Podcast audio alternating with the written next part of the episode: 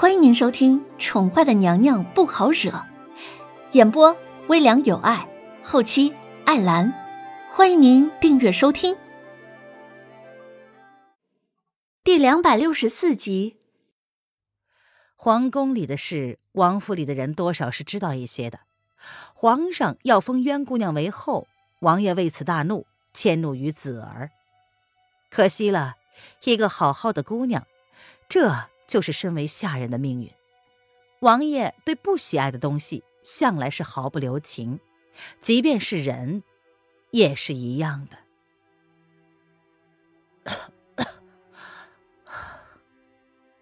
子儿被人拖到偏院之后，那些人只是将他丢在了门口，就不管不顾了。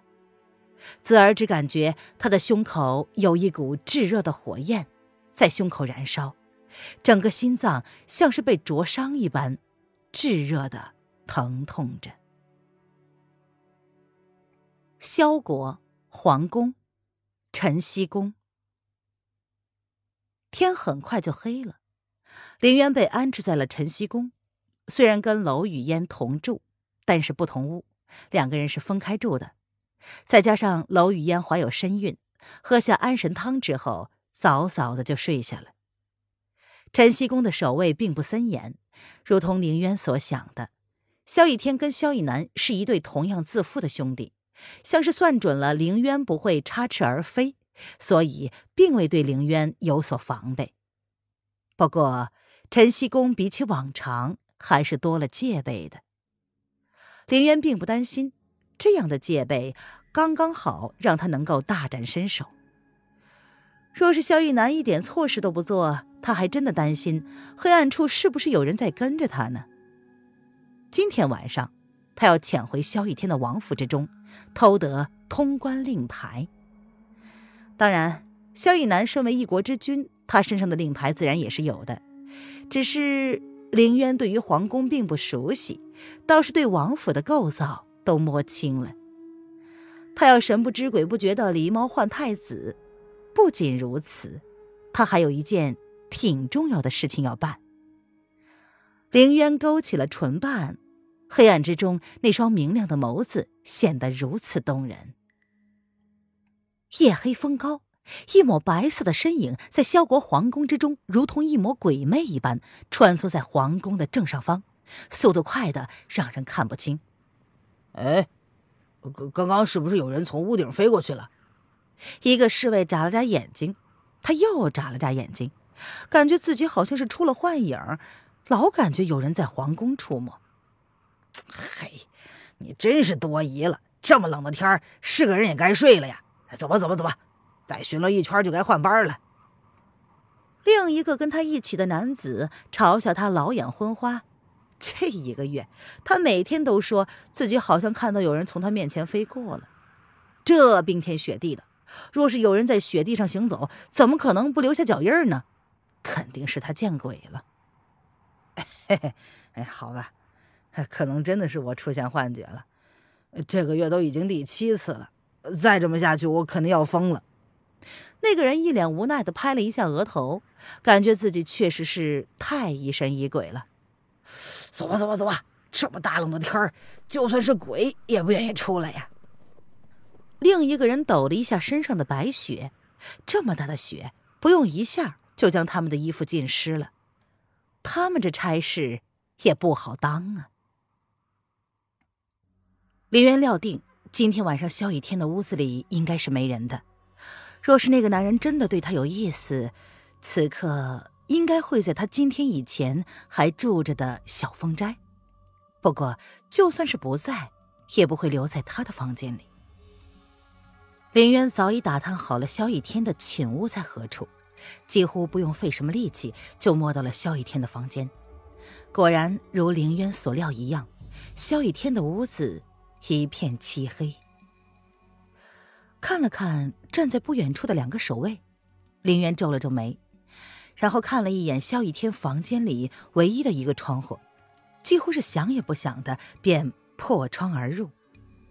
然后在两个守卫发现之前，便神不知鬼不觉的将窗户关上。凌渊直觉萧逸天会把重要的东西放在自己的房间里，毕竟书房虽然比较隐蔽，但还是不安全。这些都是猜测，原因就是因为萧逸天的书房没有守卫，反而房间门前有两个，这不是很不可思议吗？而且，萧逸天允许他的女人进入书房，却绝不容许有人进入他的房间。这其中，若是说没有猫腻，林渊肯定不信。林渊想要搜一遍萧逸天的房间。却有一种无奈的感觉，他不能点灯，一点灯就暴露了。不过，萧逸天的房间外面有灯，屋内并非是十指摸黑，还是能看到一些东西的，只是不是那么清楚。林渊凭着直觉，加上看多了穿越小说跟推理小说，不管是古代人还是现代人，藏东西不是有暗格。就是放在保险箱，当然，古代是没有保险箱这种东西的，所以他只能在暗格上下手。古人的暗格开关，林渊眯着眸子，他不会盲目的翻箱倒柜，巡视了房间一周，想要找到整个房间里最不起眼的地方。一般来说，最不起眼的除了花瓶就是画，要不就在床边。凌渊一个个都试了，极其的小心翼翼，但还是一无所获。无奈之下，他坐到了萧逸天的床上，看了一眼唯一的枕头，无意识的将枕头移开，然后就愣在了原地。那好像是几本书，凌渊拿了起来，眯起眸子看了一眼，好像是他在小凤斋看过的那几本书。都是一些无关痛痒的东西罢了，其实就是讲的一些三个国家比较有名的家族和江湖上的名门望族罢了。另一本则是介绍几个国家比较繁华的城池，他打算要将事业扩张的。以后没有了文彦，他自然要学会自己打理。林渊本想借此机会将这些东西都翻看一遍，看到适合的地方，他还特意做了记号。可是这书……他不是放在屋子里了吗？早上他们还躺在小风斋的房间里，现在怎么就跑到萧逸天的房间了？